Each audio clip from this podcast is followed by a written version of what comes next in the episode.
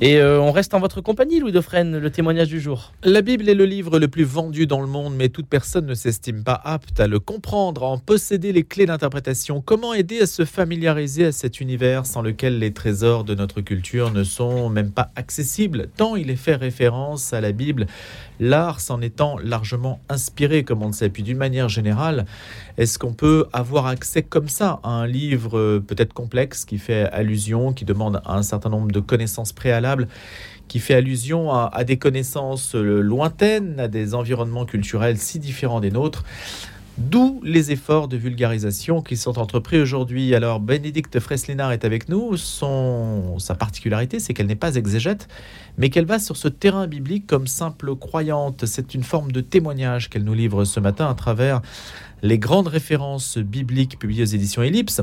Elle enseigne au lycée Sainte-Marie de Neuilly à Paris, enfin en région parisienne, dans les Hauts-de-Seine, et puis à l'ISFEC. L'ISFEC, c'est l'Institut supérieur de formation de l'enseignement catholique qui dépend de l'ICP ou qui est hébergé à l'Institut catholique de Paris. Bonjour Bénédicte Freslina. Bonjour.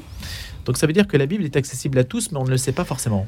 La Bible est accessible à tous, bien entendu, et euh, avec l'actualité, vous m'aviez parlé un peu de Benoît XVI, donc je me suis plongé dans Verbum Domini, ah bah et j'ai vu que justement Benoît XVI disait d'abord que la Bible était un trésor pour nos cultures, et ça c'est vrai, mais aussi qu'elle devait être connue et diffusée dans les écoles et les universités, et également que du point de vue de l'art, les artistes étaient également des grands diffuseurs de la Bible. C'est le cas, elle est diffusée à l'école d'ailleurs, la Bible est-ce qu'on en parle à l'école?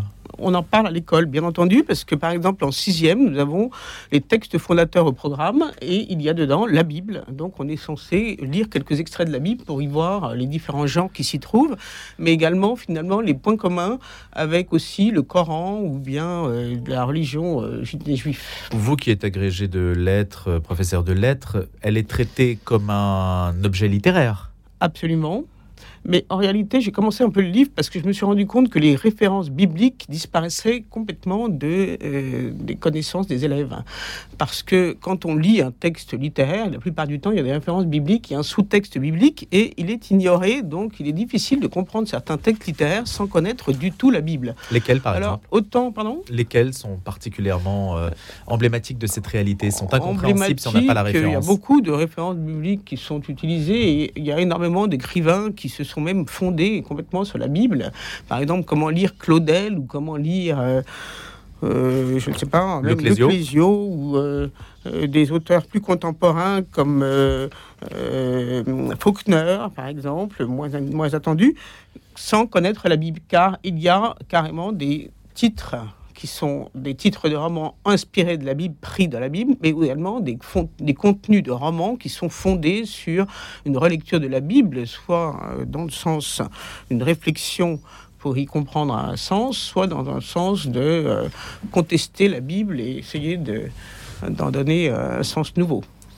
Et puis évidemment, elle est présente dans la peinture, dans tous les arts figuratifs. Absolument, mais figuratif et pas seulement. Il y a aussi les arts musicaux, le ballet, ou pourquoi pas euh, l'architecture et également euh, euh, tous les arts se sont inspirés de la Bible et la, sculpture aussi.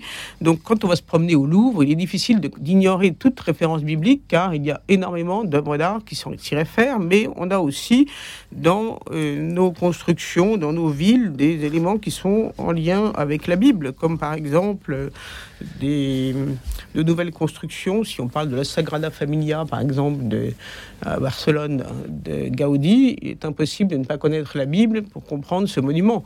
Ou bien la cathédrale de la Résurrection à Évry, qui est toute récente, et dans laquelle, par exemple, Gérard Garouste a fait plusieurs œuvres d'art assez belles qui sont justement euh, liées à euh, une connaissance de la Bible très profonde. Alors, nourrit vraiment. Bénédicte Freslénard, le Nouveau Testament est plus accessible que le premier, enfin l'Ancien? Le Nouveau Testament est peut-être plus accessible, mais en réalité pas nécessairement. Et d'ailleurs, euh, Benoît XVI insiste aussi sur le fait qu'il faut connaître les liens entre le Nouveau et l'Ancien Testament, et ça c'est très important, parce que finalement, nous avons deux alliances. La première alliance du peuple avec les Hébreux, de Dieu avec les Hébreux, et puis la deuxième alliance de, euh, du Christ avec les hommes. Et ces deux alliances ont beaucoup de points communs, donc c'est important de comprendre qu'il y a euh, un vrai lien profond entre ces deux testamos mais il est très difficile de dire que l'un est plus facile à lire que l'autre. Évidemment, il y a certains livres dans la Bible qui sont peu accessibles, mais dans l'Ancien Testament, on trouve aussi des histoires qui ravissent, je trouve, les jeunes publics, comme par exemple David et Goliath, euh, les pharaons qui euh, font construire des pyramides aux Égyptiens qui s'échappent en passant la mer Rouge, ou bien encore les sauterelles qui envahissent le pays et qui euh, causent des ravages qui font peur à tous. Alors, ce qui est intéressant, c'est terrifiant mais intéressant. Ce qui est aussi intéressant, Bénédicte Freslinard, même si ce n'est pas l'objet de notre discussion, c'est de voir à quel point aussi l'archéologie vient aider à la compréhension de la Bible et comment l'actualité scientifique peut aussi répondre à des interrogations, à des points euh, mentionnés dans la Bible. Par exemple, on sait que les, les courants marins, ça avait été une, une, euh, une interrogation qui avait euh, la présence des courants mentionnés dans la Bible a été vérifiée scientifiquement par la suite, ou en tout cas, c'était une indication selon laquelle on s'est dit, tiens, comment ça fonctionne Peut-être qu'il y a une part de vérité. Et puis, ainsi de suite, de pas mal de, de sujets, en fait. C'est-à-dire que c'est aussi le trésor d'une histoire scientifique, mine de rien. C'est vrai, il y a aussi des, effectivement une recherche scientifique intéressante par rapport à, aux sources que constitue la Bible de notre histoire humaine, si vous voulez, mais finalement, il faut quand même penser quand même que c'est un livre qui reste un livre littéraire avec des légendes, des mythologies qui font rêver et qui... Euh, oui, mais vous parlez par exemple du passage de la mer Rouge. On a essayé de vérifier comment les Hébreux avaient pu passer la mer Rouge. Donc il y a eu un tas d'hypothèses qui sont aujourd'hui plus ou moins euh, vérifiables ou vérifiées. L'éruption de Santorin, par exemple, a été un, élément de compréhension de ce moment sur euh, l'écartement des eaux. Voilà, on imagine bien que les eaux ne sont pas écartées comme ça. Sûr, voilà. bien entendu. Donc, donc il y a la part du mythe et de la réalité. Et la science vient parfois, ou du moins la recherche, vient essayer de vérifier ce qui est dit dans la Bible. Ça, c'est quand même assez. Normalement, ça devrait aiguiller un peu l'intérêt de nos contemporains, ça, cet aspect-là. C'est quand même intéressant. Ça peut intéresser, c'est vrai. Mais en même temps, ce qui est intéressant dans ce passage, c'est quand même l'aspect beaucoup plus symbolique du fait que Dieu est toujours là dans les épreuves et nous aide et nous permet de sortir parfois des situations très difficiles très facilement avec sa puissance, car la puissance de Dieu euh, peut euh, nous sortir de toutes nos épreuves et que euh, nous voyons que les hommes, faisant confiance à Dieu, ont un retour, si vous voulez.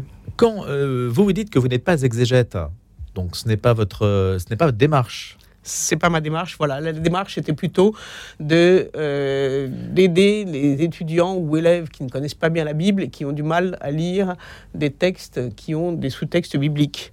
Donc, euh, je voulais un peu mettre à leur portée les histoires de la Bible. Et de toute façon, je crois que c'est bon même pour les croyants euh, réguliers de relire un peu la Bible et de d'en faire finalement un outil euh, quotidien de réflexion et de méditation, car dans toutes les pages de la Bible, il y a des choses qui peuvent nous intéresser. Je crois que c'est vraiment un livre qui est à la portée de tous. Alors évidemment, ça interroge un peu notre rapport au livre, car nous ne lisons plus beaucoup. Mais dans la Bible, les jeunes euh, peuvent trouver des personnages. Ils aiment s'identifier à des personnages. On a des personnages extrêmement variés. On a des personnages qui sont heureux, d'autres qui sont malheureux, d'autres qui euh, s'interrogent et d'autres qui également réussissent et triomphent. Bref, on a absolument de tout.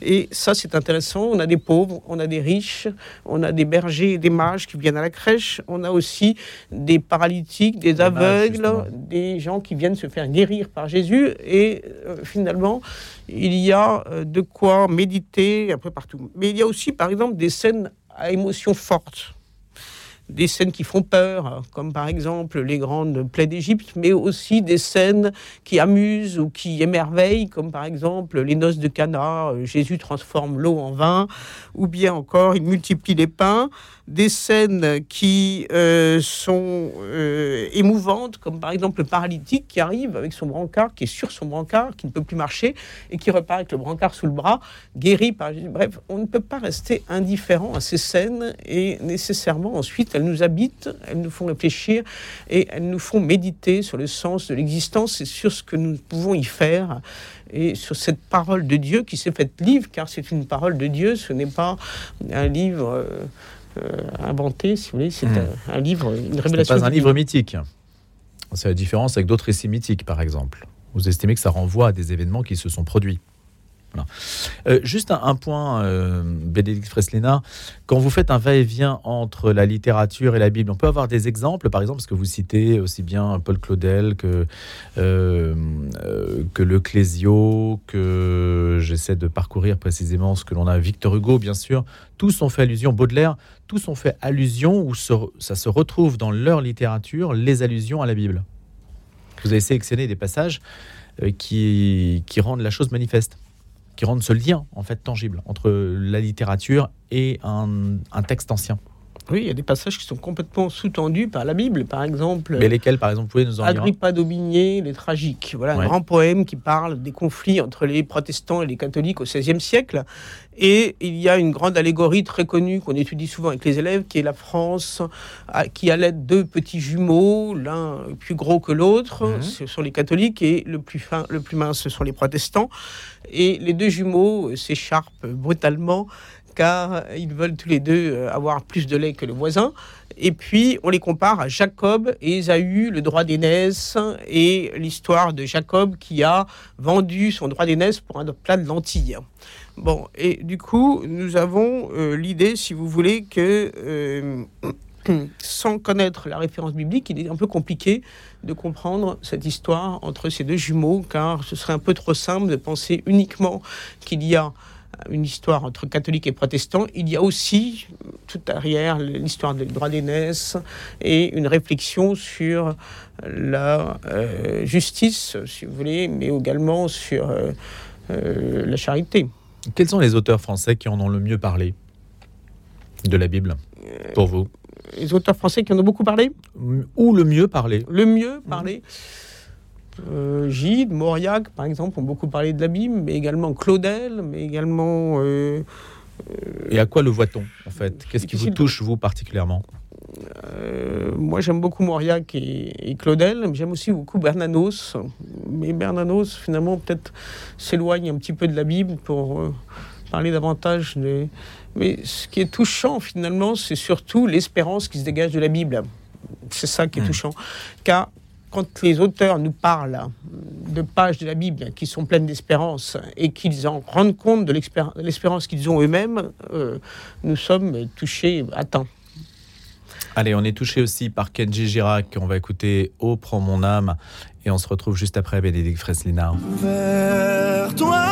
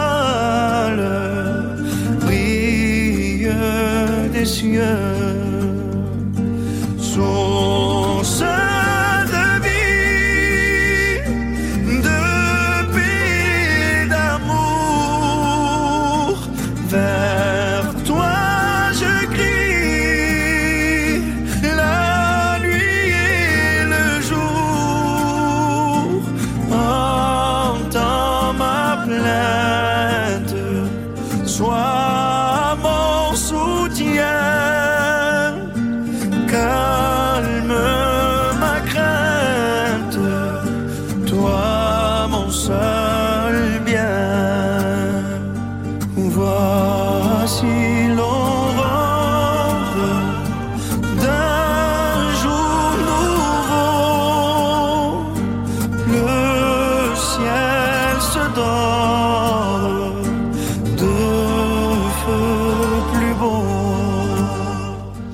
Kenji Girac, au prend mon âme. Bénédicte Freslinard est avec nous pour nous parler des références bibliques expliquées conscientes que la Bible est peut-être moins lue si elle est beaucoup vendue, elle n'est pas forcément autant lue qu'on pourrait l'imaginer, peut-être aussi par les jeunes générations qui sont un peu dissuadées par un langage euh, qui peut paraître parfois un peu hermétique, même si tous les livres ne s'équivalent pas. Le livre des nombres ou le livre des rois, par exemple, est peut-être plus complexe, sont peut-être plus complexes euh, que d'autres. Hein. Il y a une inégalité très forte finalement dans le langage aussi de la Bible, non? Oui, ce qui est amusant surtout, c'est qu'on a beaucoup d'expressions quotidiennes qui viennent de la Bible. Ça, c'est étonnant. Et on ne les connaît pas toujours, comme par exemple vivre un calvaire, toucher du doigt, trouver son chemin de Damas, une fois déplacer les montagnes, ou encore on reconnaît un arbre à ses fruits. Ou baisser les bras. Oui, mais surtout ce qui est amusant, c'est que par exemple, on a des expressions euh, drôles dans la Bible. Il est plus facile à un chameau de passer par le trou d'une aiguille qu'un riche d'entrer dans le royaume des cieux, par exemple. Elle a beaucoup fait parler cette expression, hein, justement. Le trou, du, le trou ça a beaucoup fait parler, justement. C'était un endroit à Jérusalem qui avait été identifié dans la vieille ville. Hein. Croyais ça, une ça, ce qui était drôle, c'est d'imaginer un chameau qui passe par une aiguille.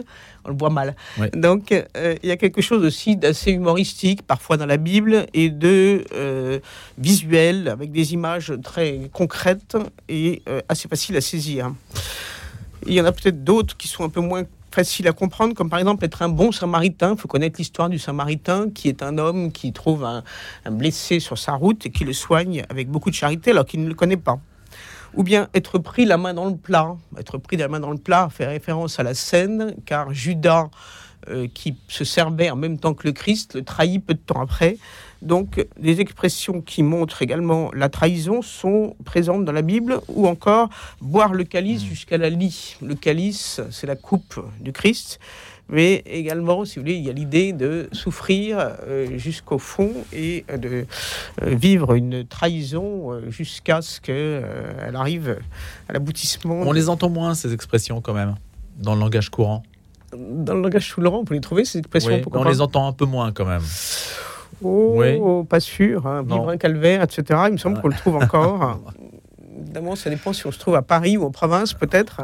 Mais il me semble quand même que nous avons des éléments euh, de langage qui sont assez euh, fréquents et que euh, même travailler à la sueur de son front ou des choses encore beaucoup plus banales que ça, il y en a énormément qui viennent de la Bible et ça, c'est intéressant à connaître parce que finalement, on a peut-être un peu tendance à perdre l'idée que la Bible est notre fond de culture. Le langage des évangiles est assez limpide, assez facile, assez accessible le langage des évangélistes n'est peut-être pas toujours très accessible, mais... Dans le narratif, c'est quand même euh, facile à comprendre. Oui, j'ai un peu du mal à voir la difficulté. Mais il y a quand même des images assez parlantes. Par exemple, vous êtes le sel de la terre, vous êtes la lumière du monde. Le sel, tout le monde sait bien que le sel donne du goût. Et quand il n'y a plus de goût, évidemment, il n'y a plus de euh, saveur. Donc ça aussi, c'est assez comment est-ce que c'est reçu Les paraboles, souvent, sont quand même dans des un langage très concret et accessible. Comment est-ce que c'est reçu aujourd'hui le fait de parler de la Bible par les jeunes, par le but hein, que vous attendez en fait d'une telle démarche et qu'elle suscite euh, un intérêt, j'imagine, bien sûr, et puis qu'elle euh, soit mieux comprise des jeunes générations, c'est quand même ça l'objet qu'elle soit mieux comprise, surtout qu'elle soit mieux connue, qu'elle soit lue, qu'elle soit vraiment pratiquée comme un livre de euh, sagesse. Et euh, ça, je crois que c'est un petit peu oublié parce qu'on pense que la, la Bible, c'est surtout un livre de culture et de référence, mais c'est également un livre de sagesse, un livre de vie et qui donne des leçons de vie et d'amour. Et c'est ça qui me paraît le plus important, si vous voulez, c'est que quand on lit par exemple l'hymne à la charité de Saint Jean, il me semble que ça résonne avec une force extraordinaire. L'amour ne se jalouse pas, ne jalouse pas, il ne se vante pas, il ne se gonfle pas d'orgueil, il ne fait rien de malhonnête, il ne cherche pas son intérêt, il ne s'emporte pas, il n'entretient pas de rancune, il ne se réjouit pas de ce qui est mal, mais il trouve sa joie dans ce qui est vrai, il supporte tout, il fait confiance en tout, il espère tout, il endure tout, l'amour ne passera jamais.